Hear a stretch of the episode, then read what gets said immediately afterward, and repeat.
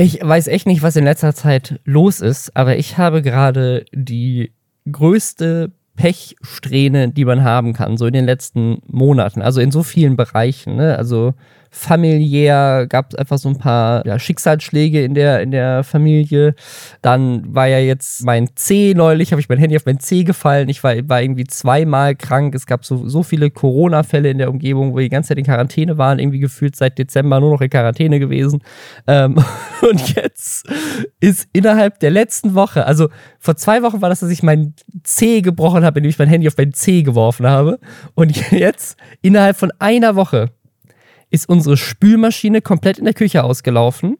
Dann hat das so viel gekostet, die zu reparieren, wie einfach eine neue Spülmaschine zu kaufen. Das ist lächerlich. Es hat irgendwie fast 800 Euro gekostet, diese Spülmaschine Was habt zu ihr denn reparieren. für eine Spülmaschine? Ja, ich glaube, wir sind da auch hart abgezockt worden. Ne? Das ist so ein typisches Ding. Ne? Das, das, meine, meine Freundin hat bei dem Miele, das ist eine Miele-Spülmaschine, meine Freundin hat bei diesem Miele-Kundendienst angerufen und dann kam halt so ein Handwerker, der aber halt ja auch nicht von Miele, also der arbeitet ja nicht für Miele, sondern die, Leute, die, die vermitteln dann einfach irgend so ein lokales Ding, ne?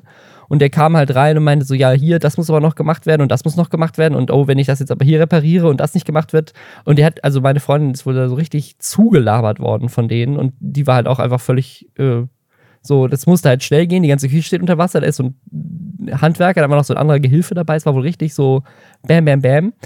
Dann haben, dann haben die halt einfach gesagt, ja, das ist halt so teuer. Und dann hat sie mit, dann haben wir noch drüber unterhalten. Ich war aber nicht da. Und ich meinte halt so, ja, mach halt. Dann wurde es aber plötzlich immer mehr. Dann kamen die, haben die wiedergebracht. Da war es noch mal mehr, als sie eigentlich auf den Kostenvoranschlag drauf hatten. Am Ende hat das 800 Euro gekostet. Davon hätte man eine neue Spülmaschine kaufen können. Aber wir halt einfach so, ja, fuck it jetzt. Ne? Also dafür war sie innerhalb von zwei Tagen wieder repariert und die so.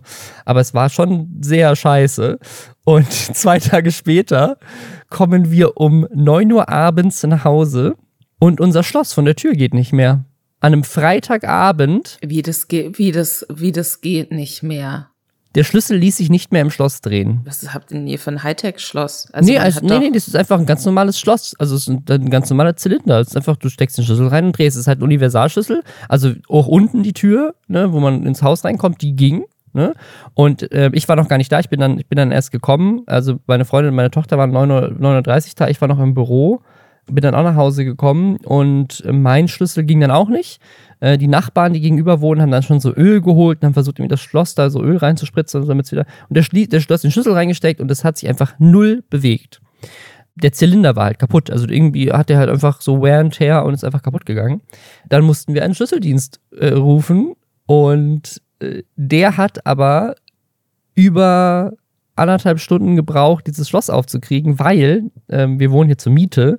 Der Vormieter oder die Vormieterin haben halt so ein Ultrasicherheitsschloss installiert. Also das Schloss als solches ist ein normaler Zylinder, aber das, ähm, die ganze Türklinke plus der Beschlag von diesem Zylinder, da ist so ein, da ist so ein Metallbeschlag aus so Mass, Mass ich hatte den hinterher in der Hand, das Ding wiegt irgendwie 100, 200, 300 Gramm oder so, das ist richtig schwer, das ist so ein massiv Metallding, was dann um den Zylinder gemacht wird und dann ist da noch so ein drehender Metallring, dass du quasi immer abrutscht und diesem, diesem Schlosser ist halt auch irgendwie die Fräse, mit der er versucht hat, dann diesen Zylinder aufzubohren, ist eben irgendwie dreimal rausgehauen worden von diesem Metallring und hat einfach seine Fräse kaputt gemacht. Da musste er eine größere Fräse holen. Und meine Tochter ist dann um 23 Uhr auf der Treppe eingeschlafen. Und Oh wir, wir standen, standen halt einfach da die ganze Zeit draußen. Dann war die Tür endlich offen. Der Typ hat die ganze Zeit nur geflucht, meinte halt so, ey, also ganz ehrlich, ihr habt da ein richtig geiles Schloss, aber das ist einfach das Schlechteste. Es kann halt sein, dass ich gleich durch Massivmetall durch die Tür bohren muss, weil ich den Mechanismus sonst nicht aufkriege und so. Und dann dauert das hier nochmal drei Stunden. Natürlich auch die ganze Nacht, es war halt Freitag, dann 23 Uhr und dann wird die ganze Zeit gebohrt im Hausflur. Die ganze Zeit Nachbarn hochgekommen, meinten so, hey, was ist hier los? Was macht ihr so Krach? Mega stressig, hat 300 Euro gekostet. Also ich habe innerhalb von einer Woche haben wir 1100 Euro gerade rausgehauen für Bullshit. Für absoluten Bullshit. Und der Zylinder war halt kaputt. Also wir haben eventuell Glück und ev- eventuell zahlt es die Hausratsversicherung oder der Vermieter. Also eventuell muss auch der Vermieter haften, weil das, das einfach das Schloss von der Wohnung war, das kaputt war. Also der, Genau, also wenn ihr das nicht unsachgemäß irgendwie äh, überstrapaziert habt, dann kann das ja nicht eure Schuld sein. nö, also der Schlosser, der Schlosser hat sich das auch alles angeguckt und er hat es auch mit beiden Schlüsseln versucht und meint, so halt passiert halt manchmal. Und manchmal sind halt die Zylinder einfach, gehen die halt kaputt. Ist halt so über die Zeit ist da irgendwas hakt da irgendwas oder keine Ahnung was. Naja, also das, das, das war so meine Woche. Wie war deine Woche? äh, ich, hatte, ich hatte Geburtstag am Mittwoch und bin jetzt 33 Jahre alt. So alt wie Jesus, als er gekreuzigt wurde, wie mir meine Oma am Telefon gesagt hat. Ähm. Das sind die Dinge, die man hören will. ja. Was hast du erreicht in deinen 33 Jahren? nee, aber das, das war halt dann wirklich so, weil ich dann so meinte, ja, aber also ich, ich hoffe dann halt, dass ich jetzt nicht irgendwie darauf angewiesen bin, wieder aufzuerstehen, weil ich gekreuzigt werde in den nächsten zwölf Monaten.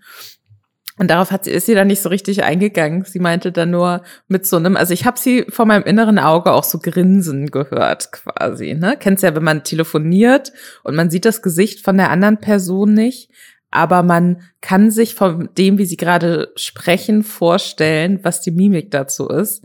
Ähm, er meinte sie, ja, ähm, werden wir ja sehen. 33 ist ein interessantes Alter. oh mein Gott, okay. Dann äh, bin ich mal gespannt, wie es jetzt weitergeht für mich. Also sollte ich demnächst nicht mehr in diesem Podcast zu hören sein, dann, ähm, dann vielleicht, weil ich mich für alle eure Sünden ähm, aufgeopfert habe. Die Sünden aller Influencer und Influencerinnen der Welt. Ganz genau. Ja, darum geht es in diesem Podcast. Wir opfern äh, gute, uns auf. Gute, für gute euch. Überleitung. Sehr, sehr gute Überleitung. äh, ja, in, in diesem Podcast äh, reden wir, Lisa Ludwig, Journalistin, und halb Jesus. Was ist die weibliche, gegenderte Version von Jesus? Gibt's gar nicht. Das ist ein Name. Ich finde auch, ich, ich gehe auch mit Jesus. Das ist okay für mich. Ähm, und, und mir, Robin Blase, YouTuber. Wir lästern hier jede Woche darüber, was in der letzten Woche im Internet so passiert ist, welchen Mist irgendwelche Influencer gemacht haben. Wir halten euch auf dem Laufenden, gucken uns die ganzen Videos an, scrollen uns durch TikTok, damit ihr Bescheid wisst und euch ein bisschen mit uns aufregen könnt über den Mist, der schon wieder passiert ist. Und wir haben wieder eine Menge spannende Themen für euch. Unter anderem Julian Reichelt wird jetzt Influencer. Bei der Tagesschau ist ein Video viral gegangen, bei dem es um Mr. Dick geht. Die Deutsche Tagesschau hat ein Video gemacht mit dem Titel Mr. Dick.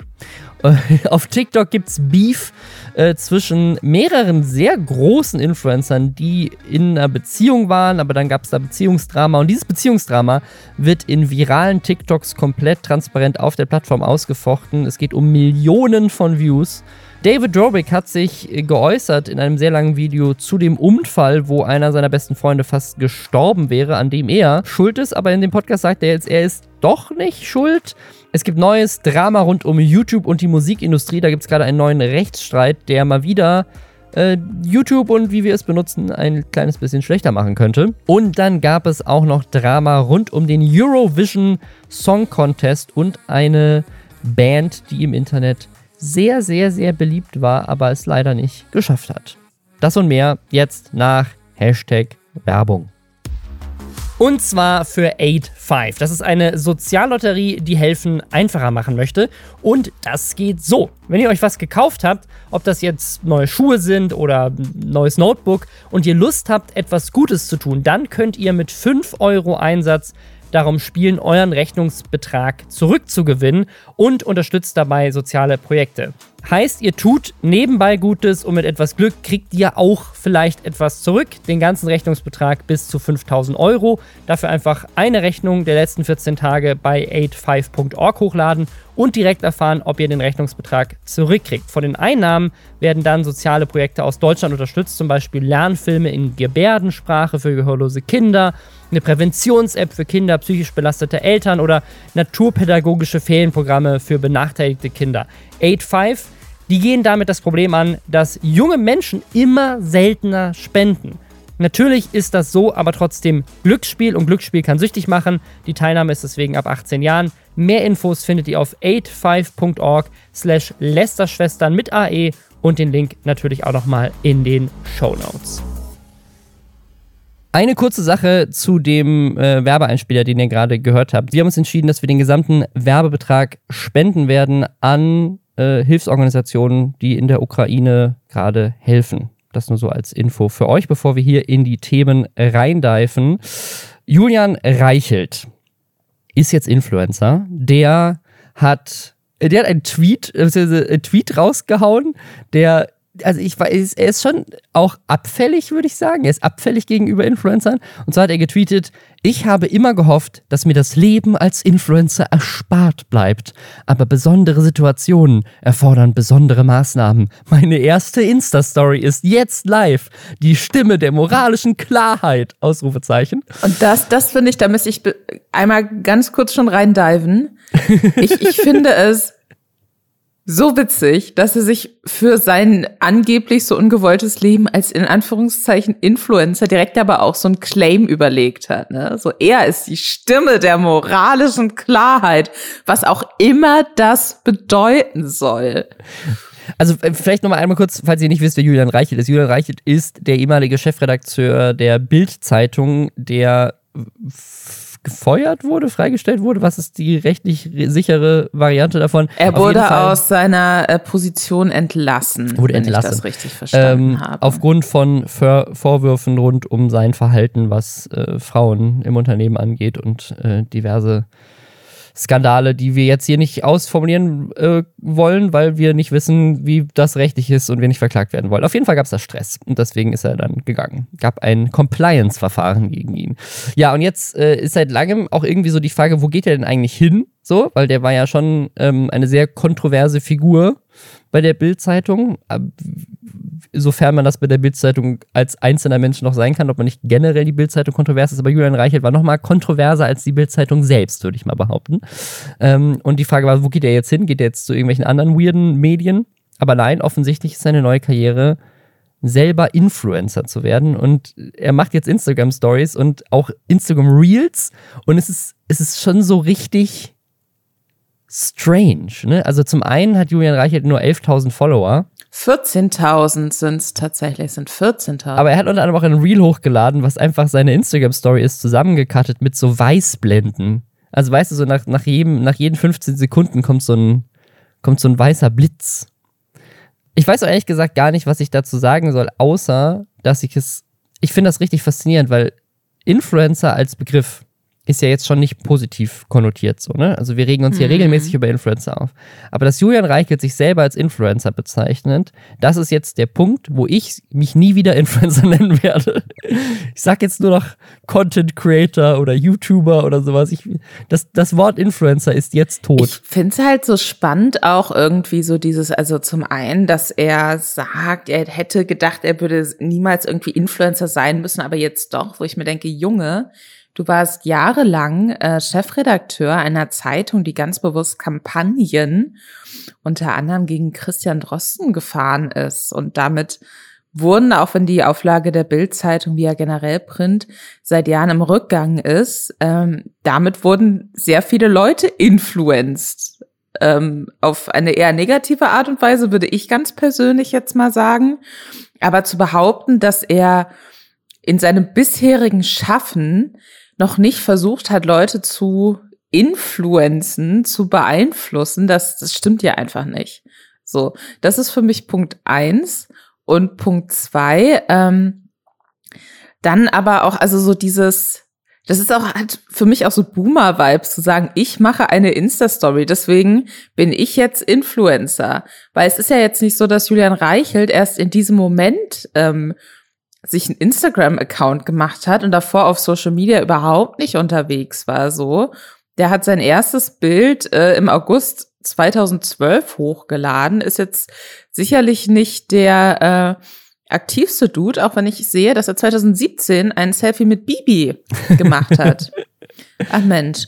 Und ähm, nicht der aktivste Dude auf Instagram, aber äh, offenkundig war er schon davor in den sozialen Medien auch unterwegs und hat da regelmäßig so sein Schaffen geteilt und Ausschnitte auf Twitter sowieso, aber auch auf Instagram so Ausschnitte aus seinen Texten geteilt, mit denen offensichtlich so in sich gesehen hat, Leute damit zu irgendwie beeinflussen oder auf sein Tun hinzuweisen. Und deswegen finde ich das jetzt als Ankündigung von vorne bis hinten so ein bisschen weird und ähm, ja, also ich, ne, wir nehmen jetzt äh, hier eine, an einem Donnerstag im Morgen auf und ähm, wenn ich auf seine aktuellen Stories gehe, dann ist ähm, dann geht es unter anderem darum, dass durch die Blume im wahrsten Sinne des Wortes Angela Merkel mitverantwortlich dafür gemacht wird, dass es jetzt äh, dass äh, Russland und die, dass Russland die Ukraine angegriffen hat und dass es, dass wir jetzt alle Angst vor einem dritten Weltkrieg haben, weil sie vor einem Jahr mal Blumen von Putin entgegengenommen hat oder so.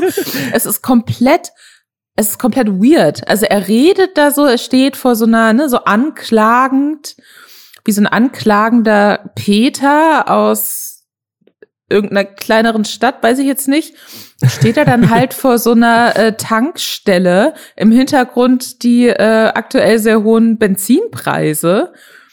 Und ist halt so der Inbegriff des Wutbürgers, der jetzt so die großen politischen Verbindungen herstellt. Und ich, äh, ich, ich finde das hochgradig skurril, muss ich sagen. Und ich weiß nicht, ob er glaubt, dass jetzt so quasi, dass er sich jetzt so ranhängen kann an so Leute wie Reitschuster oder so. Also so, ja, dann doch irgendwie auch rechte, angeschwurbelte äh, Influencer in Anführungszeichen und ob er damit dann jetzt freiberuflich seine Kohle macht. Kein Plan. Ich finde auf jeden Fall sehr schön, dass ähm, relativ weit, also das erste, den ersten Kommentar unter seinem ähm, ne, Post zu diesen zusammengeschnittenen mhm. Insta-Stories, den man da sieht, der ist von äh, Disaster, einem sehr guten deutschen Rapper, der äh, geschrieben hat, what about Missbrauchsvorwürfe, Bro? Mach doch darüber mal ein keckes Video, was äh, fast 600 Leute geliked haben, was mir sehr gut gefällt. Ich, also ich stelle mir die ganze Zeit einfach nur Julian Reichert vor, wie er, wie er so demnächst dann, keine Ahnung, vom Kanzleramt steht oder, oder wieder von der Tankstelle und dann erstmal so, ja Leute, das ist alles Angela Merkels Schuld, aber bevor wir dazu kommen, hier ist mein Dr. Smile Code. Und dann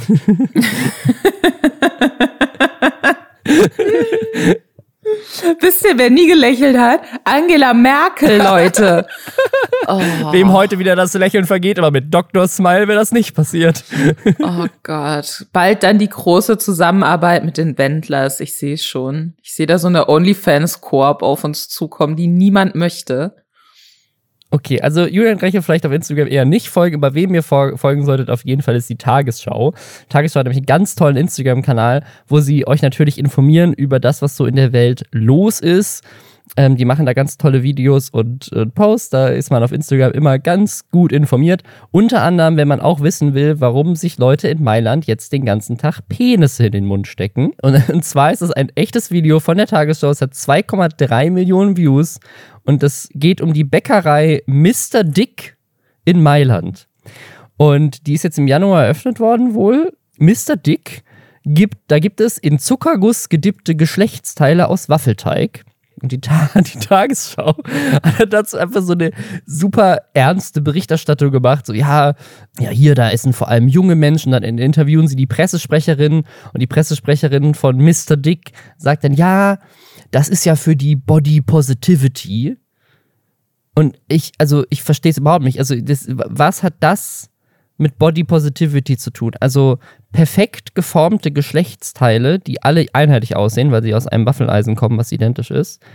Und Leute schlecken dann die in Mailand ab und dann denken alle so, ja, jetzt fühle ich mich wohler in meinem Körper und mit meiner Sexualität. Sie essen ihr Gebäck ohne Scham und ohne Sorge, ist ein Zitat aus diesem Video.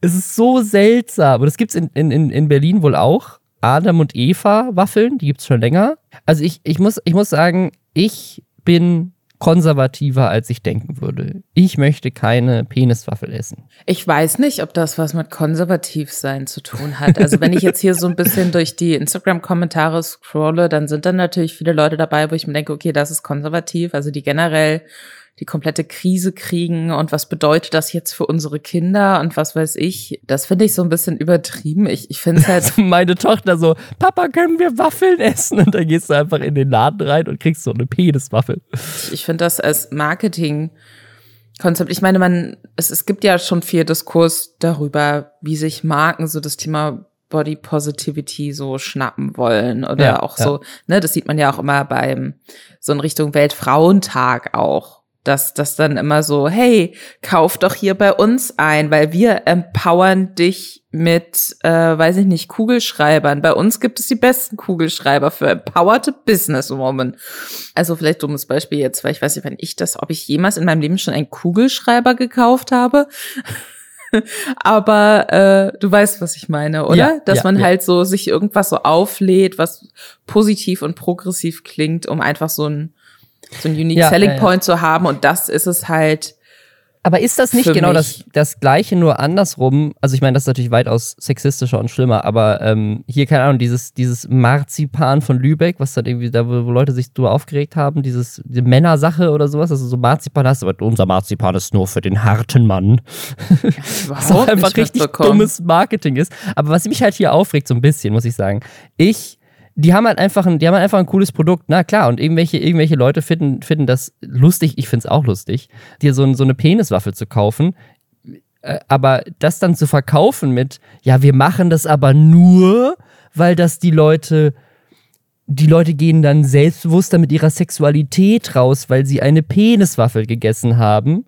Das ist halt Bullshit. Das ist einfach ein Unternehmen, was Geld verdienen will und die haben sich halt eine lustige Outrage-Marketing-Strategie ausgedacht, wo sie gesagt haben: so, hey, was wäre denn, wenn unsere Waffeln aussehen würde wie Geschlechtsteile? Dann kaufen vielleicht Leute mehr, als wenn es einfach eine langweilige belgische Waffel ist.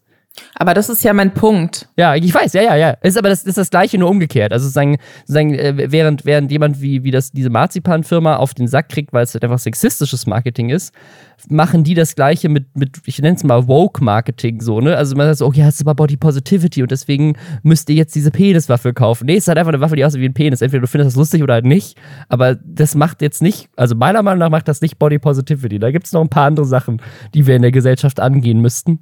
Aber vielleicht sehe ich das auch einfach falsch. Ich lasse mich gerne eines anderen belehren, wenn ihr mit mir darüber diskutieren wollt. Ich, ich finde einfach, wie dieses Video dann, also der Titel dieses Videos ist Kampf gegen Tabus mit Waffelteig. Und ich finde, das ist ein hervorragender Titel. Das interessiert mich sofort. Aber im Endeffekt ähm, ist das natürlich einfach leer. Das ist irgendwas, ne? das ist so ein witziges Gag-Ding. Ich glaube, es ist okay zu sagen, es gibt sehr viele, ich, okay, ich muss ganz ehrlich sagen, ich weiß nicht, wie viele Waffelbäckereien es in Mailand gibt. Ähm, ist ja so die Model-Hauptstadt gefühlt, so ein bisschen. Ich weiß nicht, ob da, ob Modeindustrie so jetzt so ein großer Abnehmer für, für Waffeldinge ist. Klischee vielleicht, weiß ich nicht, lehrt mich gerne eines Besseren. Ich, ich, ich finde es an sich okay zu sagen, wir wollen da irgendwas Witziges machen. Was ich halt wirklich sehr redundant und doof finde, ist, wenn sich das jeder so, wenn sich dann jeder so eine Pseudo- Social Justice Sache damit auflädt, weil ich finde das Thema an sich, zu sagen, äh, Body Positivity oder ne, zumindest es, es geht ja beim Thema Body Positivity in Verbindung mit äh, Genitalien eigentlich vor allem tatsächlich um Vulven, weil Penisse siehst du ja gefühlt an jeder Ecke. Jeder, der sie witzig findet, malt irgendwo einen Penis drauf. Und parallel ist aber quasi so das weibliche Geschlechtsorgan oder das ähm, biologisch weiblich, ne, wie auch immer. Aber so das, wir sagen jetzt einfach mal das weibliche Geschlechtsorgan oder eben einfach die Vulva, etwas, was man weniger sieht und was weniger unterhaltsam, cool, witzig, was auch immer konnotiert ist. Deswegen äh, gibt es viele Leute, die sagen, dadurch, dass wir irgendetwas in Vulva-Form anbieten oder so, machen wir dieses Geschlechtsorgan sichtbarer und stoßen dadurch einen Diskurs an. Ich verstehe schon irgendwie, wie man sich das ne, so zurechtbiegen kann und vielleicht hilft das tatsächlich auch. Vielleicht hilft es Leuten auch, Waffelvulven und Penisse zu essen, um Also- irgendwie dann mal so ein Gespräch darüber zu führen, wie das eigentlich sein kann, dass man so wenig Vulven in der Öffentlichkeit sieht oder so, weiß ich nicht. Aber ich muss persönlich sagen, ich finde, ich habe schon auch unwillentlich in der Öffentlichkeit sehr viele Penisse gesehen. Und ähm, ich, ich würde gerne weniger Penisse in der Öffentlichkeit sehen. Ja, und sie, sie nennen sich auch Mr. Dick und nicht Mr. Vulva oder Mrs. Vulva. Naja, also ich, ich, muss, ich, ich, muss ehrlich sagen, was mich am meisten daran fasziniert, ist, dass, also wenn ich jetzt an Body Positivity denke, habe ich jetzt nicht als erstes im Kopf, dass man Geschlechtsteile nicht in der Öffentlichkeit sieht. Ähm, das finde ich auch irgendwo gut.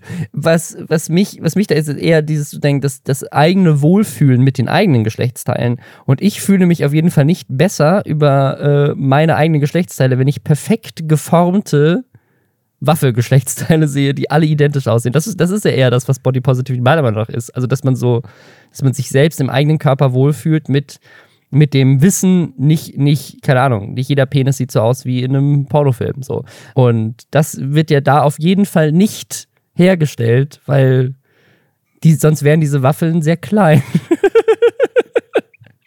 Vielleicht, vielleicht ist es auch einfach eine schöne Alternative für, für vegetarische Kannibalen. Jetzt, jetzt stelle ich mir gerade vor, du kaufst so eine Peniswaffel und einfach, weil sie darstellen wollen, dass Penisse manchmal kürzer und kleiner sind, kriegst du so eine kleine Mikrowaffel. hast aber das, dasselbe dafür gezahlt. Aber so, ja, sorry, aber hm, das ist jetzt eine kleine Waffel. Das ist Body Positivity. Hm. Äh, ja, okay. ähm, äh, anderes Thema. Es geht weiter um Geschlechtsverkehr. Was ist, was ist los heute in dieser Folge? Es gibt riesigen Beef. Äh, und zwar auf TikTok. Und zwar gibt es da einen TikToker, der hat 3,7 Millionen Follower gehabt. Der heißt Modern Warrior. Und eine weitere TikTokerin, die auch, ich glaube, 1,7 Millionen Follower hatte, als es angefangen hat, ist Chelsea Hart. Diese ganze Situation ist auch ultra komplex, ultra seltsam. Also Chelsea Hart hat inzwischen dazu eins, zwei, drei, vier, fünf, äh, ich glaube, über zehn Videos gemacht, elf Videos gemacht. Ähm, und die View-Zahlen von diesen Videos sind so 4,1 Millionen, 3,4 Millionen, 2,8 Millionen, 6,6 Millionen. Ne? Also jedes dieser Videos hat mehrere Millionen Views. Und es geht darum, dass diese Chelsea Hart eine Fernbeziehung hatte mit diesem Modern Warrior dann, das war jetzt eine Fernbeziehung, also die haben quasi einfach nur erstmal sich nie, glaube ich, physisch überhaupt gesehen. Und dann ist sie einmal zu ihm geflogen, die hatten Sex und dann hat sich herausgestellt, dass er auch noch andere Leute datet. Und das ganz Weirde an dieser Situation ist erstmal, sie hat es rausgefunden, weil er mit einer anderen Frau erstmal einen TikTok gepostet hat. Also diese ganze Beziehung hat sich eigentlich so über TikTok abgespielt und sie hat auch rausgefunden, dass sie betrügt wird von ihm über TikTok, weil er selber an TikTok gepostet hat mit einer anderen Frau. Dazu kommt dann irgendwie noch so, das erzählt sie alles in ihren Stories, beziehungsweise in ihren TikToks, dass ähm, dieser Modern Warrior, äh, der wollte eigentlich, der hat irgendwas über Polyamorie erzählt und dann meinte sie, nee, das könnte sie nie. Also sie meinte, sie hat mit ihm klar darüber gesprochen, dass sie eigentlich exklusiv sind. Dann hatten sie irgendwie ungeschützten Geschlechtsverkehr ähm, weil er auch zu ihr gesagt hat, er hätte doch mit niemand anderem Sex. Und dann hat sie natürlich hinterher gesagt, okay, scheiße, ich muss jetzt irgendwie mich hier irgendwie testen lassen, weil offensichtlich hat er doch Geschlechtsverkehr mit anderen Frauen, eventuell ähm, habe ich jetzt irgendwie eine Geschlechtskrankheit hier eingefangen. Dann hat eine andere Frau sich eingeschaltet, die erzählt hat, dass sie genau dieselbe Geschichte erlebt hat, also die hat ihn quasi auch irgendwie über TikTok kennengelernt, keine Ahnung, auf jeden Fall ähm, hat sie auch auf TikTok gesehen, dass er dann eine andere Frau hatte, nachdem sie zu ihm geflogen ist, mit ihm zu schlafen. Also der Typ ist offensichtlich einfach ein Arschloch, ne? Also ist ein Arschloch, der irgendwie Frauen äh, ne, mit seiner Reichweite oder wie auch immer, keine Ahnung, wie das funktioniert. Auf jeden Fall äh, hatte, ist es wohl kein Einzelfall, dass er Frauen betrügt oder, oder zumindest sie anlügt über seine Intentionen, keine Ahnung. Das ist dann so das Drama auf TikTok gewesen. Was aber an dieser ganzen Sache so weird ist, ist, dass die alle auch da wieder extrem empathisch sind, um jetzt nicht das Wort Vogue schon wieder zu benutzen, weil es so negativ konnotiert ist.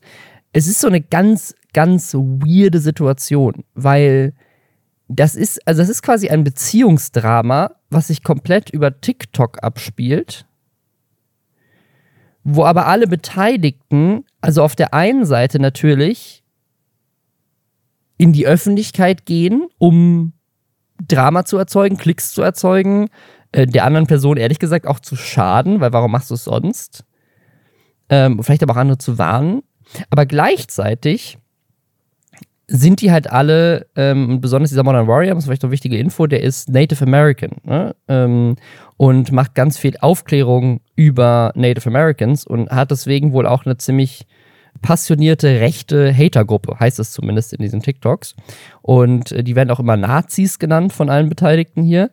Und das heißt, es ist so ein ganz weirdes Ding, weil diese Chelsea macht quasi Videos und sagt so, ja, dieser Typ hat mich angelogen und ich fühle mich äh, missbraucht, aber cancelt den auf keinen Fall, weil der ist ja auch Opfer von Nazis und wir müssen stark sein, gemeinsam. Also der Typ ist ein riesiges Arschloch, aber seid lieb zu ihm. Äh, also es ist so ganz weird, weil sie sich, weil sie sich die ganze Zeit immer so, so super wütend ist und dann aber sich wieder fängt und es ist alles so überdramatisch. Dann hat er auch ein Video gemacht, wo er sich dazu entschuldigt und äh, seine Entschuldigung ist aber so, ja, ich wäre, ich, ich war kein effective Communicator.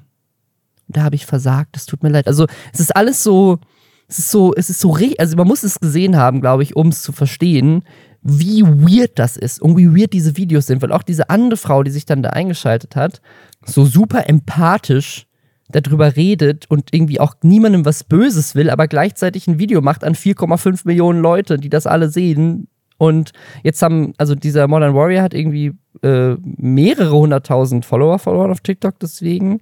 Diese Chelsea auch. Und es sind aber alles halt so relativ riesige TikTok-Influencer, die eine komplette Beziehungskrise komplett über TikTok ausfechten, inklusive dann Antworten auf Kommentare, Antworten auf sich gegenseitig, Antwortstatements. Hat Millionen von Views. Ich find's, ich find's richtig weird. Ich habe also die Zusammenfassung, wo einfach nur all diese TikToks aneinander geschnitten sind, ist 40 Minuten lang, die ich mir angeguckt habe. Also ich muss sagen, ich bin äh, auf das Thema zum ersten Mal aufmerksam geworden, weil äh, ich auf äh, Twitter mehrfach das Wort Womblands äh, gelesen habe, also quasi Womb wie äh, Mutterleib und Lands wie Ländereien so und das ist äh, tatsächlich ein ähm, wie ein äh, Meme geworden, dass die Leute meinten, what? Also weil sie irgendwie sagt so, ich, ich habe dich in oder Leute dachten, sie sagt ich habe dich in meine Womblands gelassen. Ich habe dich in meine Mutterleibsländereien gelassen. Und das ist dann auch irgendwie, es gibt mehrere Artikel, die halt so versuchen zu erklären, was könnte sie da, was, was ist das ein Wort, das man benutzt? Die Sache ist, dann gab es viele TikToks auch, die sich darüber lustig gemacht haben. Alle waren so, was zur, was ist, ist das sowas, was uns als esoterisch angehauchte Frau vielleicht sagt? Keine Ahnung. Und dann ähm, ist den Leuten irgendwann wie Schuppen von den Augen gefallen, dass sie vielleicht tatsächlich einfach I let you in my womb, Lance gesagt hat. Also tatsächlich einfach so, ich, ich in meinen Mutterleib gelassen. Lance, was dein Name ist. Was immer noch was Weirdes ist. Und das ist ähm, tatsächlich, also ich, ich muss jetzt mal grundlegend sagen, ich verstehe absolut, auch wenn sich das vielleicht in einem Video komisch anfühlt, weil das so Mixed Messages sind, ich verstehe absolut, wenn man äh, eine ja, Person, die von, ähm, die terrorisiert wird von, von Rechten oder von wem auch immer, dass man nicht dazu beitragen möchte, dass diese Person von der Seite terrorisiert wird. Ja. Ich verstehe absolut, warum man da sagt, so, okay, ich, ich, das ist mir passiert und damit fühle ich mich nicht wohl, aber das bedeutet nicht, dass das stimmt, was in so einer Kampagne gegen diese Person schon seit Jahren von einer bestimmten Seite aus passiert. Äh, das verstehe ich äh, absolut und das ähm, finde ich auch wichtig. Ähm, eine, eine andere Sache ist natürlich, inwiefern diese Auseinandersetzung tatsächlich auf dieser Ebene und so öffentlich stattfinden muss. Ich habe immer das Gefühl, wenn Leute, vielleicht ist es total falsch, keine Ahnung, ich bin keine Influencerin in dem Sinne, deswegen who knows. Aber ich habe immer das Gefühl, wenn Leute sich so sehr öffentlich streiten und dabei auch so sehr intime Sachen irgendwie so rausholen, ähm, dass das deswegen passiert, weil die der eine Part vielleicht nicht mehr die Möglichkeit hat oder keine Antworten mehr von der anderen Person bekommen hat, weißt du? Also, dass man dann sagt so, okay, ich hätte das, ich habe noch was zu sagen und ich hätte das gerne persönlich geklärt, aber die Person nimmt vielleicht auch aus gutem Grund, ne? Weiß man nicht, man steckt ja nicht drin.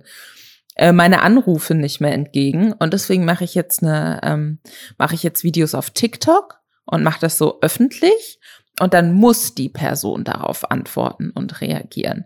Und dann kommst du aber natürlich und dann, ich, dann gucken sich das super viele Leute an dann hast du plötzlich Millionen von Aufrufen auf diesen Videos und dann kannst du das aber nicht mehr so einfach zurücknehmen. Und dann musst du auf Fragen dazu reagieren. Und dann hat die andere Person vielleicht geantwortet. Und dann musst du darauf nochmal antworten, weil vielleicht fühlst du dich ins falsche Licht gerückt.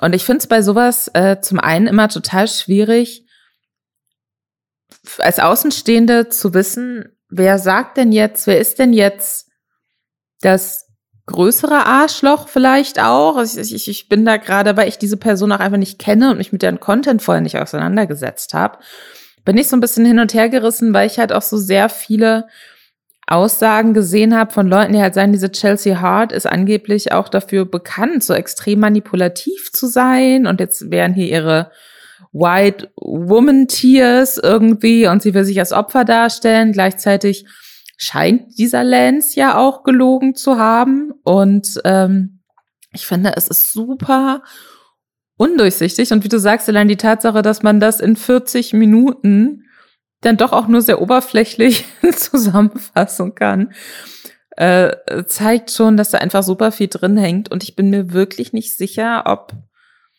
TikTok die richtige Plattform ist, um, um so zwischenmenschliche Dramen ähm, auszudiskutieren untereinander. Vielleicht sich Auf einfach auch mal anrufen oder ne, man macht einen Videocall so unter vier Augen. Also ich, ich, das Ding ist halt, also ich, ich, ich verstehe natürlich die, das Bedürfnis, das öffentlich machen zu wollen oder sich auch irgendwie rächen zu wollen oder sowas. Aber gleichzeitig es ist halt einfach, es ist ein bisschen, es ist ein bisschen anders noch, aber ähnlich cringe äh, auf eine ganz andere Art und Weise wie dieses Trennungsvideo aus der letzten Woche von äh, Paula, Maria und Sascha von den Außenseitern. Weil es halt irgendwie so was super Persönliches ist, was irgendwie halt in die Öffentlichkeit gebracht wird, doch viel zu früh. Also sie, auch an eins ihrer ersten TikToks hat Chelsea, glaube ich, wieder gelöscht, weil sie meinte, ah, ich habe das jetzt gerade aus Wut gemacht, aber hat dann danach halt irgendwie noch 20 weitere gedreht. Und also ich, ich verstehe das, aber irgendwie gleichzeitig ist es halt auch einfach, es ist halt so super privat und ne, wie du gerade meintest, sie redet da von ihrer Womb und was weiß ich. Und es ist halt einfach so, okay, ich verstehe das, aber hätte man da nicht irgendwie ein Video machen können, um irgendwie dann, nachdem das Ganze irgendwie so, also ich weiß es nicht, irgendwie ist es, äh, ne, ich meine, da ist auch eine andere Frau dann deswegen hat sich dann auch in die Öffentlichkeit getraut. Ich meine, das hat ja schon irgendwas gebracht, offensichtlich, um zu zeigen, dass der Typ ein Arschloch ist. Ich bin so ein bisschen zwiegespalten, weil es fühlt sich trotzdem sehr, sehr weird an, auf TikTok mit mehreren Millionen Views in so sehr private, sehr persönliche Sachen reinzugucken. Aber das ist eigentlich auch eine gute Überleitung zu dem nächsten Thema, weil genau das Gleiche gerade bei David Dobrik passiert. David Dobrik ist äh, einer der erfolgreichsten Influencer äh, der letzten Jahre, hatte so ein paar Shitstorms. Einer davon war, dass er seinen Freund Jeff Wittek fast getötet hat bei einem seiner Vlog-Drehs. Die haben, falls ihr euch erinnert, einen Bagger gemietet und dann in so einem Baggersee sich an die Schaufel von diesem Bagger drangehängt mit so einer Schnur quasi und so ein bisschen geschaukelt, wie eine Schaukel an einem Bagger, dass man den Bagger so hin und her bewegt. Und äh, David Dobrik saß innen in dem Bagger und hat den quasi bewegt und dann kam Jeff äh, und Jeff hat sich dann in dieses in diese Schlaufe an dieser Baggerschaufel reinge, reingestellt und dann hat David Dobrik halt diesen Bagger einfach in Höchstgeschwindigkeit im Kreis gedreht. Also einfach ist er halt so rumgeschleudert um den Bagger. Und dann am Ende, als er dann den Bagger abbremst, knallt er halt einfach mit seinem Gesicht in diesen Bagger rein und hat Schaden am Hirn und Schaden an seinem Auge und seinem Gesicht davongetragen, wäre fast gestorben, aber zumindest ähm, war er halt einfach wirklich schwer verletzt und musste jetzt mehrere Operationen durchgehen und sein Auge ist auch immer noch nicht normal. Also der wird immer, wird immer, wenn man, wenn man das weiß, sieht man, dass der da Schaden davon getragen hat. Ne? Und äh, weiß auch gar nicht, ob er durch das Auge noch normal sehen kann, keine Ahnung. Auf jeden Fall war das natürlich äh, großes Drama und das zusammen mit allen anderen Sachen, ähm, die bei David Dobrik dann los waren zu dem Zeitpunkt, die ganzen anderen Vorwürfe, die es da gab, wurde David Dobrik so ein bisschen gecancelt, kann man nicht sagen, weil er ist ja jetzt wieder da und äh, es ist eigentlich auch nichts passiert, außer dass er ein paar Wochen keinen Podcast hochgeladen hat und ein paar Wochen kein, äh, keine YouTube-Monetarisierung hatte. Äh, auf jeden Fall hat jetzt Casey Neistat, ein weiterer sehr, sehr, sehr äh, toller äh, YouTuber, dreht gerade eine Doku über diese Story. Der hat wohl also diesen, dieses ganze Drama und dieses Canceln und so weiter, äh, hat er komplett begleitet als Doku und hat eine Doku darüber gedreht, über diesen Unfall und, und all diese Sachen. Und als Teil dieser Doku sind dann wohl auch jetzt schon Statements veröffentlicht worden von David Dobrik, wo David Dobrik wiederum diesem Jeff Wittek die Schuld gibt dafür. Die beiden haben aber in letzter Zeit immer noch zusammen Videos gemacht und generell ist diese Beziehung so ganz seltsam. Also man merkt halt irgendwie, dass dieser Jeff den David eigentlich gar nicht leiden kann und das sie irgendwie hassen und waren aber immer noch irgendwie zusammen in Videos und haben auch Witze darüber gemacht und dann ist es aber irgendwie eskaliert jetzt. Und jetzt hat David Dobrik in seinem Podcast wiederum äh, 50 Minuten drüber geredet, dass er das scheiße findet, wie Jeff sich verhält. Und dann hat Jeff jetzt gestern ein Antwortvideo gemacht, was auch wieder 40 Minuten lang ist, wo er sich darüber unterhält, wie scheiße er seinen Freund findet. Und das ist auch wieder so eine ganz seltsame Sache, wo einfach zwei Leute, die ja eigentlich in den Videos sich immer als Freunde dargestellt haben und auch darüber reden, dass sie Freunde sind, in der Öffentlichkeit komplett das austragen, weil sie halt einfach in der Öffentlichkeit stehen und so Aussage gegen Aussage ähm, sich Sachen an den Kopf werfen. Also David Dobrik sagt zum Beispiel, dass die Idee für diesen Stunt tatsächlich die von Jeff war und er es einfach nur gemacht hat, dass er für die, für die ganzen, ne, in Amerika kostet es ja unendlich viel Geld, sich operieren zu lassen, dass er diese ganzen Operationen bezahlt hat von irgendwie über 70.000 Dollar, weil er sich schuldig fühlt. Äh, der Jeff aber wiederum immer sagt, dass David Dobrik ihm gar nicht helfen würde mit den Verletzungen. Ähm, dann hat Jeff in seinem Video gesagt, ja, aber der David hat ja, das stimmt gar nicht. Ich habe nie gesagt, dass, dass, äh, dass das irgendwie meine Idee war. Ich habe ihm nur so ein Meme geschickt von 50 Cent, der zufällig gepostet hat, dass jemand auch an so einem Bagger. Also es ist alles so schon wieder so richtig seltsam. Aussage gegen Aussage und es wird halt in 90 Minuten Podcast ausgetragen. Und die Fans von beiden Seiten gehen natürlich dann in die Kommentare, machen da stunk. Äh, am Ende gewinnt keiner irgendwie. Es ist so ganz seltsam. Ich bin auf jeden Fall sehr gespannt auf diese Doku weil Casey Neistat ich tatsächlich sehr schätze. Also was ich daran interessant finde, ist, dass so diese Dynamik sich für mich auch so ein bisschen nach Jackass anfühlt. So Jackass, aber auf so einer, ja, ja. auf so einer reichweitenmäßig und, und auch finanziell unfassbar hochgetreten Ebene. Und ähm, ich meine, jetzt läuft ja auch aktuell dieser Jackass Forever Film, so nach ja. zwölf Jahren der erste Jackass-Film wieder im Kino. Und äh, Johnny Knoxville hatte dazu mit äh, einem meiner Kollegen bei Moviepilot auch gesprochen und hatte halt erzählt, auch so ein bisschen, wie eigentlich diese Stunts abgesprochen werden und wer da welche Idee hat und wie das dann gedreht wird. Und äh, da schien ihm einfach sehr, sehr wichtig zu sein, dass es überhaupt nicht darum geht, irgendwie was, wer hat jetzt die größte Schmerztoleranz oder ähm, wie kann etwas möglichst dramatisch inszeniert werden, sondern eher so, wir probieren einfach mal was aus und am Schluss stehen aber alle zusammen und kümmern sich umeinander. Und ähm, ich bin mir manchmal nicht ganz sicher, wie das in so YouTuber-Konstellationen ist, wenn es dann eben, wenn, wenn Leute mit dem Gedanken aufgewachsen sind oder auch groß und erfolgreich geworden sind, alles muss immer maximal klicken und maximal dramatisch sein und maximal laut sein ich glaube, da geht man dann vielleicht im Zweifelsfall auch noch mal einen Schritt weiter, als man, als es jetzt vielleicht so ein Team wie, wie die Jackass-Leute, die halt irgendwie mehr so aus dieser Home-Video-Zeit kommen. Und wir machen jetzt mal was Dummes und wir filmen uns dabei und vielleicht finden es Leute witzig. Ähm, kommt. Und ich, ich, ich finde diese Dynamik, so dieses, okay, da ist man sich jetzt noch nicht mal, mal noch nicht mal mehr sicher, so wer kam denn auf die Idee mit diesem Stunt? Wer hat denn gesagt, das wird jetzt gemacht? Ähm, ich glaube, das zeigt ja ganz deutlich, wie gefährlich das auch sein kann. Immer zu gucken, was ist das nächste große dramatische Ding, was man tun kann. Und was ich mir da auch noch mal denke, ist so, ne, David Dobrik ist ja umgeben von Leuten, die deutlich weniger Reichweite haben als er. Und die wäre jetzt meine Vermutung, ähm, auch nur dann lange in seinem Umfeld weiter präsent bleiben, wenn sie eben auch bei viel mitmachen, was er sich so überlegt, wenn sie interessante Dinge tun, damit äh, sie mit in die Vlogs kommen. Und ich glaube, das kann ganz schnell, auch ohne dass das vielleicht David Dobrik will oder die Leute selbst wollen, ganz schnell in so eine komische Art von Beziehung kippen, mhm. wo dann die Leute, die dann eben auch irgendwann finanziell davon abhängig sind, dass sie weiter in diesen Blogs auftauchen und präsent sind, Dinge tun, die sie vielleicht eigentlich gar nicht machen wollen. Und dann passiert was und dann hast du so eine Situation, wie, ähm, wie wir sie jetzt haben, dass der große Creator sagt, scheiße, ich wollte natürlich nicht, dass sich da jemand verletzt. Und der äh, kleinere Creator sagt, ich fühle mich alleingelassen, äh, jetzt muss ich gucken, ne, was er natürlich nicht explizit sagt, aber jetzt muss ich irgendwie gucken, wie verliere ich jetzt alles oder kann ich dieses Thema für mich noch ein bisschen weiter öffentlich machen und dadurch auch im, vielleicht im Gespräch bleiben, ne?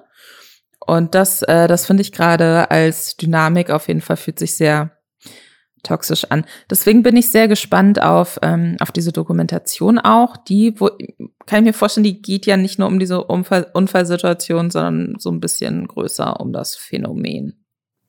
Ja, ich, ich, ich glaube, also die heißt Under the Influence, glaube ich. Und ich glaube, es geht generell so um dieses Influencer-Sein. Ich bin mal sehr gespannt. Also, weil der, also Casey Neistat ist ja tatsächlich ein äh, sehr erfolgreicher Filmemacher auch. Also Casey Neistat hat irgendwie äh, Vlogging mal so komplett auf den Kopf gestellt und David Dobrik dann auch wieder mit seinem Freundesding. Und ich finde, also David Dobrik, finde ich, sieht man den, Inf den Influence von ihm sieht man auch ganz viel jetzt in letzter Zeit so bei so der, der Art und Weise, wie ein InScope oder ein Ron Bilecki Content machen, mit Freunden rumhängen und gemeinsam irgendwie so so tun in den Vlogs, als würde man den ganzen Tag nur Abenteuer erleben, so ein bisschen und verrückte Sachen machen. Bevor wir jetzt zu den nächsten Themen kommen, was gerade schon wieder ähm, mit YouTube los ist und welches Drama es rund um den ESC gibt auf YouTube, äh, machen wir noch einmal kurz Hashtag Werbung. Und zwar für Clark, dein digitaler Versicherungsmanager. Leute, es ist Frühling, also noch nicht so richtig, Frühlingsanfang ist erst am 20.03., aber es, also die, das Wetter hier in Berlin ist einfach so krass. Ich habe komplette Frühlingsgefühle. Wir haben tatsächlich jetzt am Wochenende, war so ein verlängertes Wochenende in Berlin, weil am Dienstag hier auch Feiertag war, haben wir einfach komplett Frühlingsputz gemacht und so weiter. Also ja, das ist die Überleitung zu Clark, denn äh, ähnlich wie Frühlingsputz, äh, gut organisieren, gut aufräumen, aussortieren, ausmisten, da hilft euch Clark, dass ihr den Überblick habt mit euren Versicherungen. Dafür könnt ihr einfach die kostenlose Clark-App runterladen und eure Versicherungen digital managen, indem ihr die einfach abfotografiert, in der App speichert, dann habt ihr die jederzeit griffbereit. Ihr habt außerdem ausgebildete Versicherungsexpertinnen an der Hand, die euch kostenfrei und persönlich beraten können. Ihr könnt eure Schadensmeldungen direkt bei Clark machen. Ihr verpasst keine Kündigungsfristen, weil ihr kriegt Push-Notifications, wenn das mal wieder ansteht. Äh, ihr könnt einen Bedarfscheck machen, wenn ihr wollt, welche Versicherungen da äh, vielleicht überflüssig sind oder was man sonst noch so braucht. Und äh, man kann auch in dem Rentencockpit gucken, was für eine Rentenlücke man potenziell hat. Also da gibt es eine Menge coole Features, die ihr nutzen könnt. Und mit dem Code LS, also großgeschriebenes L, großgeschriebenes S, ähm, kriegt ihr auch die Möglichkeit, einen Gutschein von bis zu 30 Euro euch zu sichern. Dafür müsst ihr einfach eine bestehende Versicherung hochladen. Äh, dann kriegt ihr 15 Euro Amazon-Gutschein und bei zwei gibt es ganze 30. Alle Teilnahmebedingungen sind auch nochmal in den Show Notes. Am Ende noch der Hinweis, Clark ist ein Versicherungsmakler, deswegen überträgt man ein sogenanntes Maklermandat. Damit hat Clark die gleichen Rechte und Pflichten wie jeder andere Versicherungsmakler auch. Aber man hat halt nur ein so ein Mandat. Wenn ihr also schon bei einem Versicherungsmakler oder einer Maklerin seid, mit der ihr zufrieden seid, am besten einmal vorher mit denen sprechen. In meinen YouTube-Videos wenn ich irgendwie was zitiere, jetzt, ich hab, arbeite gerade an, das kommt jetzt wahrscheinlich nächste Woche kommt das online, ich habe ein Jahr alle Placements angenommen, Teil 2. Der sehr lustig. Auch da sind äh, kleine Clips drin ähm, von einem Video, was ich zitiere, die ich halt runterladen muss. Und das nehme ich irgendwie so ein bisschen als selbstverständlich wahr, dass ich natürlich YouTube-Videos auch irgendwie runterladen kann. Natürlich nicht über die Plattform selbst. Also inzwischen geht das ja mit dem YouTube Premium-Abo auch, dass du das zumindest lokal auf deinem Handy speichern kannst, ähnlich wie bei, keine Ahnung, Netflix oder Amazon Prime oder sowas. Wenn du dir eine Serie runterladen willst, dann hast du sie in der App lokal gespeichert. Das geht bei YouTube mit YouTube Premium auch, aber was ich meine ist, dass du ja wirklich einfach über externe Plattformen sagst, hey, ich würde gerne das YouTube-Video runterladen. Was, glaube ich, laut YouTube AGBs wahrscheinlich nicht mal wirklich erlaubt ist, aber irgendwie musst du ja an die Dateien rankommen. Und dagegen wird gerade vorgegangen. Es gibt eine Klage, die aktuell läuft von der Musikindustrie. Also da sind wirklich so die großen Labels involviert hier, Universal und Warner und so, äh, Sony Music. Und die klagen gegen einen Hoster, was ich auch richtig spannend finde, also die Plattform, die, nicht die Plattform, sondern die Leute, die die Plattform hosten, von YouTube-DL, also ein Open Source Projekt, mit dem man halt YouTube-Videos runterladen kann. Von denen gibt es zig andere. Ne? Also ich habe YouTube-DL ehrlich gesagt in meinem Leben noch nie benutzt, sondern immer irgendwelche anderen Sachen. Ich google da ehrlich gesagt immer YouTube-Video downloaden und nehme dann das Erstbeste, was da kommt. Der, deren Hoster Uberspace, ähm, die, auf denen die quasi einfach die, die Website hosten, die werden halt verklagt, weil die Musikindustrie durchsetzen will, dass es unmöglich wird, YouTube-Videos runterzuladen. Ich muss sagen, ich verstehe so ein bisschen den Punkt der Musikindustrie, weil ich äh, als Teenager auf das Thema YouTube-Downloader gestoßen bin, weil das für mich eine sinnvolle Alternative zu so Sachen LimeWire und so. Weißt du, was ich meine? Hieß es Ja, LimeWire? ja. Da hatte ich immer zu viel Schiss vor. Da kam ich mir dann immer, weiß ich nicht, da dachte ich immer, oh Gott, jetzt kommt die Polizei. So YouTube-Videos runterladen oder die dann halt direkt über ein Programm auch als MP3 ausspielen lassen. Das war super, wenn man sehr schnell neue Musik haben wollte. Mhm. Und ich habe auf so alten Festplatten auch immer noch sehr fragwürdig benannte Songs, die dann halt wirklich offensichtlich einfach nach dem YouTube-Videotitel benannt sind. Und dadurch, dass es eine Zeit war, wo ganz viele Leute, weiß ich gar nicht mehr, ob das heute noch, ob solche Sachen dann direkt weggestrikt werden, aber damals haben super viele Leute ähm, dann einfach Songs genommen, auch zu denen es keine ne, offiziellen Musikvideos gab, und dann einfach selbst so ein Video dazu gemacht und den dann, ne, und auch, oder mit Text einfach nur und so einfarbigem Hintergrund, einfach damit der Song auf YouTube ist. Und deswegen habe ich eine sehr große, ich habe sehr intensiv ähm, im Endeffekt Raubkopien über YouTube von Songs erstellt, die ich dann auf meinen alten MP3-Player gezogen habe. Daher verstehe ich so ein bisschen, wo die Musikindustrie herkommt. Ich kann mir aber vorstellen, dass du als Content Creator auf YouTube ganz andere Gründe hast, äh, YouTube-Videos runterzuladen. Vielleicht kannst du da einmal kurz sagen. Ja, also unter anderem Rezo hat sich auch dazu geäußert und auch sich dafür eingesetzt, äh, dass das äh, nicht passiert, weil er meinte so, hey, ich brauche das einfach zur journalistischen Recherche und auch, also um auch Dinge zu archivieren, ne? Also es kann ja, kommt ja manchmal vor, dass YouTube-Videos gelöscht werden oder runtergenommen werden, aber er meint das halt vor allem um als Teilnahme für so eine Diskussion müssen Content Creator oder Medien Videos runterladen können und Rezo ja selber auch, also Rezo meint es auch zu seinen eigenen Videos, ne? Also wenn die Tagesschau dann äh, über Zerstörung der CDU redet, müssen sie natürlich auch irgendwie an die Fall kommen. Und das Lächerliche ist ja, du kannst sie ja theoretisch auch abcapturen. Also du, du ne, wenn du es nicht mehr runterladen kannst, was dann passiert, ist einfach, dass du halt äh, ein Capture-Programm mitlaufen lässt, was halt deinen Bildschirm abcapturet und dann musst du es halt einmal digital von deinem Bildschirm abfilmen, was halt einfach mehr Zeit kostet. Das Ergebnis ist aber das gleiche. Du musst halt einmal das Video durchlaufen lassen. Deswegen, also ich, ich verstehe es auch, ich verstehe es aus urheberrechtlicher Sicht natürlich, dass die interessant, dass sie interessiert daran sind, dass das gar nicht möglich ist. Aber sie gehen ja gegen ein einzelnes Tool gerade vor. Es gibt aber zig andere und äh, am Ende des Tages ist das ja auch nicht die Schuld der Tool-Anbieter, es ist auch nicht der Schuld, die Schuld von, von YouTube. Die, so wie ich, ich das verstehe, muss die Datei ja irgendwo gesendet werden. Und natürlich kannst du die dann auch einfach runterladen. Also äh, musst halt nur wissen, wie, so, wie du da dran kommst. Aber ja, ich, also ich finde es richtig scheiße, wenn das tatsächlich durchgehen sollte, dass dann solche Tools nicht mehr genutzt werden.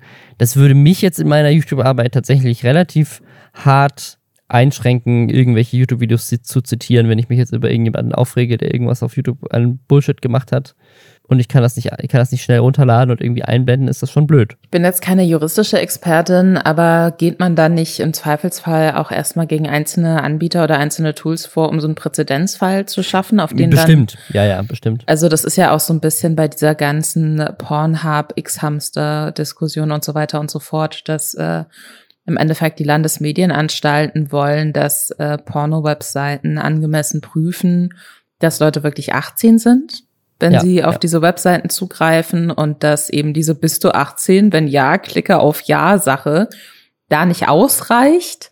Das, das ist uns ja allen klar. Und deswegen äh, wird da explizit auch, weil man eben, weil an sich das, das Recht ja so schon da ist, dass man sagt, okay, man darf nicht man darf pornografische Inhalte Minderjährigen nicht zugänglich machen, muss man dann eben, wenn man sieht, es gibt so, so, also ich kann mir eben auch vorstellen, dass, äh, dass das ähm, Urheberrecht das ja auch hergibt, zu sagen, warum gibt, darf man das denn so machen? Also ich dachte bisher immer, das wäre so eine Grauzone. Ähm, ich glaube nicht, dass es explizit legal ist, das zwingend zu tun. Also zitatrechtmäßig schon, aber wenn jetzt Musikindustrie, wenn dann halt jemand eben kein Geld mehr für Songs ausgibt, weil er sich die über bestimmte Programme einfach so als MP3 ziehen kann, dann ist es ja sicherlich nicht legal.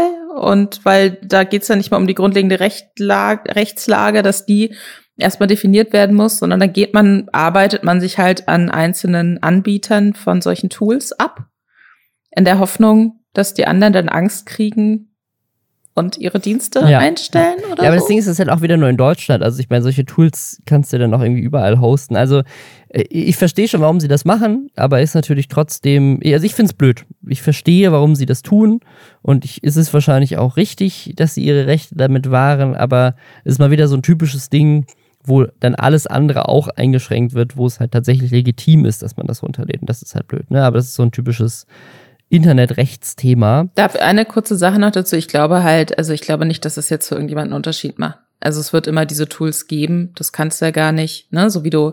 Ja, ja. Wie, wie es ja offensichtlich auch aussichtslos ist, jede Porno-Website, die auch von Deutschland aus abrufbar ist, ähm, dazu zu zwingen, irgendwie Leuten nach ihrem Ausweis zu fragen, äh, wird es auch meiner Meinung nach nicht möglich sein. Außer YouTube sperrt das von sich aus rigoros weiß ich nicht, ob es da technische Möglichkeiten gibt. Ähm, es, es wird immer, man, man wird das immer in irgendeiner Art und Weise weiter nutzen können, glaube ich. Apropos Diskussionen in der Musikbranche. ähm, ich weiß nicht, ob ihr es mitbekommen habt, aber der Eurovision Song Contest findet mal wieder statt. Und das ist so ein Thema, was mich so absolut überhaupt nicht interessiert. Also ich habe, glaube ich, in meinem Leben noch nie einen Eurovision Song Contest geguckt. Aber es gibt eine Menge Leute, die, die nehmen das sehr ernst und die finden das auch sehr wichtig, dass wir als Land da gut abschneiden und gute Musiker und Musikerinnen dahin schicken. Und für wen es natürlich am wichtigsten noch ist, ist es für die Musiker und Musikerinnen, die daran teilnehmen dürfen und deren Fans, weil das natürlich eine ganze Menge Aufmerksamkeit, im Idealfall vielleicht sogar europäische oder weltweite Aufmerksamkeit für die eigene Kunst und die eigene Musik. Und deswegen kann ich schon sehr verstehen, dass Leute da sehr leidenschaftlich unterwegs sind. Und was aber jetzt in den letzten Wochen passiert ist, ist, ähm, Drama um den ESC. Deutschland sch schneidet da ja immer relativ schlecht ab. Ich habe sehr viel gelernt jetzt über den ESC aufgrund von zwei Videos, die, ich würde mal sagen, so semi-viral gegangen sind, sind von dem äh, YouTuber Pleat Schnack, der hat äh, rund 80.000 Abos und das erste Video, was er zu dem Thema gemacht hat, hat 290.000 Views und das zweite jetzt äh, 125.000. Und ich glaube, wenn ich das richtig auf dem Schirm habe, ist das der Typ von Creepy Pasta Punch, was ein sehr großer YouTube-Kanal ist. Ähm, der hat 1,1 Millionen, ja, ich glaube, das ist der, auf jeden Fall. 1,1 Millionen äh, Abos und der macht ja so Mythenvideos.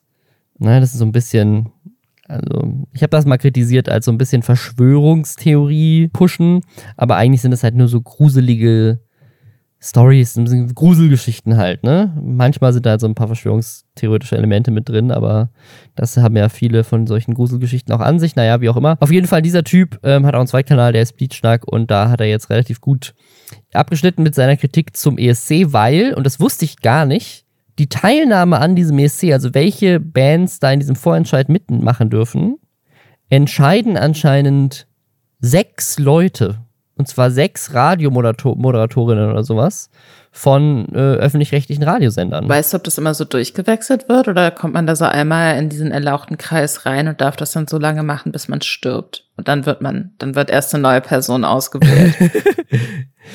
ja, so wie ich das verstanden habe, äh, wechselt tatsächlich auch die Art und Weise, wie das entschieden wird, irgendwie von Jahr zu Jahr.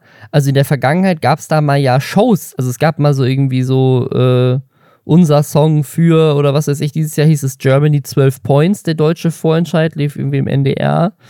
Davor die Jahre gab es, es gab doch mal dieses, ist nicht Lena Meyer-Landrut durch so eine Show von Stefan, Raab. Raab damals, ja. das, das, war ja pro sieben dann. Also offensichtlich wechselt das auch regelmäßig, wie das entschieden wird und wie das gemacht wird. Nur dieses Jahr und ich glaube letztes Jahr auch, waren es offensichtlich irgendwie einfach nur so sechs Moderatorinnen. Ob das dieselben waren oder nicht, das weiß ich gar nicht, aber auf jeden Fall irgendwie so sechs Leute.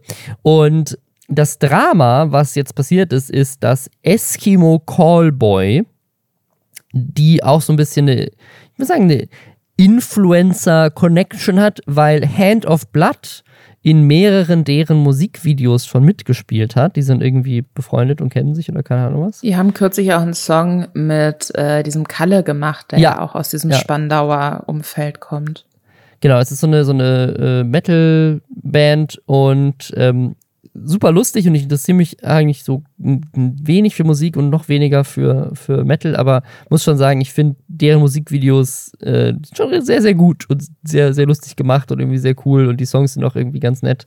Also ich bin äh, jetzt nicht Fan, würde ich sagen, weil ich äh, so, keine Ahnung, ich, so gut kenne ich sie jetzt auch nicht, aber ich finde ich find die cool irgendwie. Ich finde die, find die spannend, finde die lustig und das, was sie mit Hand of Blood machen, ist auch irgendwie genauso mein Humor. Ich finde das irgendwie, ich, ich mag die. Und da, dadurch sind die natürlich im Internet, aber auch nicht nur deswegen, auch sehr bekannt und sehr beliebt. Und ganz viele Fans haben irgendwie eine Petition unterschrieben, dass die halt da mitmachen und die haben sich tatsächlich auch selber dann beworben bei diesem Vorentscheid, sind aber nicht genommen worden.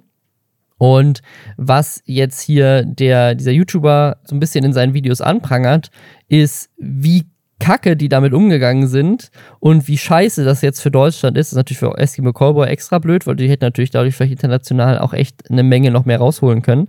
Aber es ist vor allem für den Eurovision Song Contest kacke, weil, und das fand, das fand ich das Spannende an dieser ganzen Sache, dass die anderen Musiker und Musikerinnen, die da teilnehmen, sind bestimmt auch alle ganz, ganz toll und super Menschen und tolle Künstlerinnen und so, aber deren Musikvideos haben zusammengerechnet weniger Likes als das Video von hier Pleatschnack, was anprangert, dass Eskimo Callboy da nicht teilnehmen kann. Und ich glaube, er hat auf sein erstes Video so 20.000 Likes. Eskimo Callboy hat auf ihr Musikvideo, mit dem sie sich da irgendwie beworben hatten, über 100.000 Likes ja, also es reg, regen sich viele Leute drüber auf und es ist, scheint schon ein sehr großer Fail. Was ich auch sehr lustig fand, ist, er rechnet auch vor, wie das mit den Wetten ist. Also beim, beim, beim ESC gibt es ja dann auch irgendwie so, kann man so Wetten abschließen. Es gibt so Wettbüros, die halt nicht nur auf Sport wetten oder was weiß ich wetten, sondern halt eben auch auf wer gewinnt. So, kann er irgendwie auf alles da wetten. Und äh, Deutschland ist irgendwie zeitweise auf dem 28. Platz gewesen es nehmen aber dieses Jahr nur 25 teil. also die, Wett, die Wettchancen zu gewinnen waren niedriger als die tatsächliche Chance zu gewinnen. Weil die Chancen so klein eingeschätzt werden, dass sie es tatsächlich schaffen. Also zuerst einmal Breaking News hier in diesem Podcast, für euch dann am Samstag nicht mehr, aber jetzt Donnerstag früh schon. Eskimo Callboy heißen nicht mehr Eskimo Callboy, sondern haben sich in äh, Electric, Electric Callboy umbenannt was von Fans oder von vielen Fans sehr begrüßt wird, weil Eskimo natürlich ein ähm, schwieriges Wort ist, was ähm, heute zu Recht auch nicht mehr so cool gefunden wird. Das ist so ein bisschen vergleichbar mit. Das ist wirklich Breaking News. Das ist gestern passiert, gestern mhm, Abend. Genau. 18.30 ähm, ich, ich verstehe die Frustration von Fans. Äh, und es ist natürlich schon auch so, dass äh, Deutschland äh, in den letzten Jahren beeindruckend unerfolgreich beim Eurovision Song Contest war und dass sich dann natürlich die Frage auftut, okay, vielleicht wurde dann bisher einfach was falsch gemacht oder in den letzten Jahren zumindest was falsch gemacht, wie da Leute ausgesucht wurden. Die Sache ist aber, wenn man das jetzt mal so, wenn man mal ein Stück zurückgeht und das von außen betrachtet, dann, ähm, dann ist es natürlich so, dass Electric Callboy sicherlich eine sehr eingeschweißte Fanbase haben im Internet, und ähm, da ja zusätzlich dann auch immer noch einen Push dadurch haben, dass sie halt diese Influencer-Connections haben. Ähm, der Eurovision Song Contest, da geht's ja aber weniger darum, dass irgendwie Digital Natives um die 20 oder so die, die coolste Band aussuchen, sondern das ist ja auch in der kompletten Aufmachung her, gehört das ja zum drögsten und klassisch TV-mäßigsten, was man sich an äh, viel zu lange dauernder Show im Fernsehen überhaupt reinziehen kann. Also ich glaube, die, die Hauptzielgruppe des Eurovision Song Contests international auch sind eben nicht diese coolen jungen Menschen, die Bock auf fancy Internetphänomene haben. Ich glaube auch. Ja. Sondern das ist halt so die durchschnittliche, ach, heute Abend gucke ich mal Fernsehen Person. Plus, ja. Ähm, man kann ja beim Eurovision Song Contest, ich merke gerade, wie schwer es mir fällt, ähm, bei einer sehr frühen morgendlichen Podcastaufnahme das Wort Eurovision zu sagen. Ähm, man, Deutschland soll ja nicht für sich selbst abstimmen, sondern es ist ja wichtig, dass andere Länder ja, ja. das gut finden.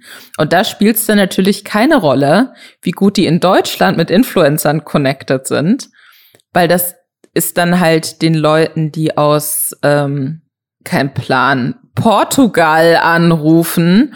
Äh, die, die, die wissen es nicht. Außer Unge hat sie irgendwie, hat so eine Kampagne das, das gefahren stimmt, ja. über Madeira. Deswegen ist Portugal eigentlich ein sehr schlechtes Beispiel, was ich gerade gewählt habe. Egal.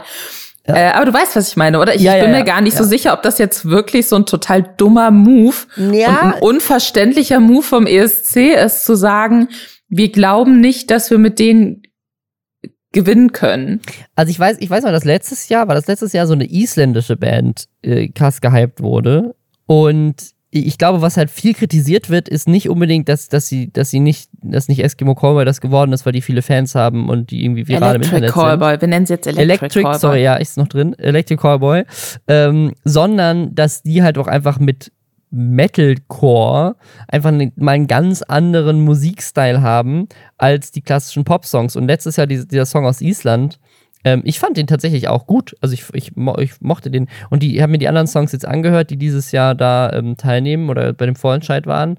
Und ich so, also nichts gegen die Leute, die die machen, aber so, das ist jetzt schon so mehr so 0815 Popmusik halt. Ne? Mhm. Und ähm, das ist halt der Grund, warum alle sagen, sie, okay, wir versuchen ja gar nicht zu gewinnen. Wir hätten ja zumindest mal was versuchen können, ja, mal mit, ne, zumindest in, in, dem Vorentscheid mal nicht sechs völlig identische Popmusikerinnen da drin zu haben, sondern da auch mal irgendwie was anderes. Und das kann ich verstehen. Das finde ich ist ein Bedürfnis. Und ich kann mir auch vorstellen, dass sich dann mehr Leute zumindest den Vorentscheid als Sendung angeguckt hätten, auch wenn sie es dann am Ende nicht gewinnen das ist ja dann trotzdem immer noch dafür da, aber warum muss man zumindest, also ist ja, dafür gibt es ja einen Vorentscheid. Warum müssen da sechs, sagen, völlig identische Musikrichtungen drin vorkommen? Ähm, warum hätte man nicht zumindest einmal sagen können, okay, hier komm, dann nehmen wir die noch mit rein, weil dann haben wir zumindest irgendwas anderes Cooles, irgendwann was, was ein bisschen zeigt, dass wir in Deutschland auch mehr können als äh, generische Sachen. Naja, also das, ich glaube, das ist halt viel von der, von der Kritik. Aber am Ende des Tages ist, ist, ich finde auch den Prozess sehr seltsam, dass das irgendwie sechs Radioredakteurinnen entscheiden. Aber ähm, das, das ist ja dann auch, und, und da ist dann ja auch wieder klar, wie es zu der Entscheidung kommt, dass dann offenkundig, ohne diese sechs ausgewählten Künstlerinnen und Künstler jetzt klein reden zu wollen, aber dass sich dann halt so auf maximale Mainstreamigkeit geeinigt wird, weil dafür steht ja dann wahrscheinlich auch im ja. Zweifelsfall Radio, ne? Also wahrscheinlich. Im Endeffekt äh, wäre es natürlich und die Frustration verstehe ich absolut, dass Leute sagen, okay, aber schlechter laufen als in den vergangenen Jahren kann es ja eigentlich für Deutschland beim ESC sowieso nicht. Da machen wir doch mal was ganz Verrücktes und vielleicht hilft uns das, vielleicht bringt uns das weiter. Und äh, die, die Argumentation verstehe ich absolut. Aber ich glaube, wenn wir, wenn wir uns mit der bitteren Realität der bräsigen Art des deutschen Fernsehens auseinandersetzen, dann äh, wird sich da ja im Zweifelsfall immer auf ähm, die, ja. ich sag mal, möglich, ne, so diese Mitte geeinigt, die niemandem so richtig wehtut und die jeder aber auch sofort wieder vergisst, weil man denkt, je mittiger und je mainstreamiger man ist, umso mehr Leuten muss es ja dann zumindest irgendwie gefallen. ich muss sagen, also ich meine, wirst du den ESC gucken? Ich werde ihn nicht Nein, gucken. Ich werde auf, auf gar keinen Fall. Fall gucken. Ich hätte ihn aber auch ehrlich gesagt wahrscheinlich auch nicht geguckt, wenn ESC, äh, ja, sorry, stimmt, Electric Callboy teilgenommen hätte. Ich hätte ihn einfach generell nicht geguckt, deswegen ist vielleicht auch unser Beitrag ähm, dazu auch völlig irrelevant. Aber ich hätte es trotzdem einfach schön gefunden, wenn da irgendwie so eine Internetband äh, teilgenommen hätte. Ähm, Finde ich, find ich gut. Aber heutzutage ist, ist man ja eigentlich auch gar kein Musiker oder Musikerin mehr, wenn du nicht irgendwas im Internet gemacht hast. Ich ne, wünsche all diesen Leuten, die da machen, viel Erfolg, aber ich finde es trotzdem ein bisschen schade und ähm, wie gesagt, dieser, ich glaube, was halt, was halt extrem hier dazu beigetragen hat, ist, wie undurchsichtig dieser Nominierungsprozess ist. Ne? Also, wenn das einfach eine Jury aus sechs Leuten ist, so, ne, also keine Ahnung. Ich glaube, das ist äh, vielleicht auch noch mit ein, einer der Kritikpunkte. Mal gucken, wie es nächstes Jahr ist. Ich kann mir auf jeden Fall vorstellen, äh, und vielleicht ist das dann das Positive, was man auch daraus ziehen kann, dass halt auch durch ähm, diese Petition, die äh, von mittlerweile, weiß ich nicht, 130.000 Menschen unterschrieben wurde, dass Electric Callboy doch bitte trotzdem so, weil es gibt wohl die Möglichkeit, dass auch so man so Wildcard-mäßig doch noch mit in die Endentscheidung kommen kann oder so, war wohl in der Vergangenheit möglich. Ähm, 130.000 Menschen haben dafür unterschrieben, so eine Petition, dass das bei Electric Callboy so gemacht wird. Ich kann mir halt vorstellen, dass jetzt dadurch auch noch mal ganz andere Leute vielleicht von der Band hören, die die darüber nicht über Ja, ja. diesen YouTube-Kontext irgendwie kennengelernt haben und vielleicht profitieren die ja jetzt schlussendlich dann doch mehr davon, wenn jetzt, äh, wenn sie so, keine Ahnung, die Underdogs sind, denen da was weggenommen wurde, als wenn sie dann im Zweifelsfall die Band sind, die dann dieses Jahr für Deutschland keine Punkte beim ESC holt. Ähm, mal gucken. Ja, schreibt uns noch mal eure Meinung zu Songs und so weiter. Ähm, wir äh, hören uns auf jeden Fall nächste Woche wieder mit Mehr schlechten Nachrichten aus deinem Leben. aus meinem Leben. Hoffentlich ist nächste Woche noch nicht alles abgebrannt. Ähm, äh, warum gibt es noch keinen Podcast ESC? Das ist, glaube ich, das, was ich jetzt äh, äh, promoten möchte. So welcher, welcher Podcast schafft es auf europäischer Ebene, sich durchzusetzen? Ich glaube, wir nicht. Aber Deswegen müssen die Leute uns mehr fünf Sterne geben auf Spotify und iTunes. Ähm, ja, bis dahin. äh, ciao. ciao.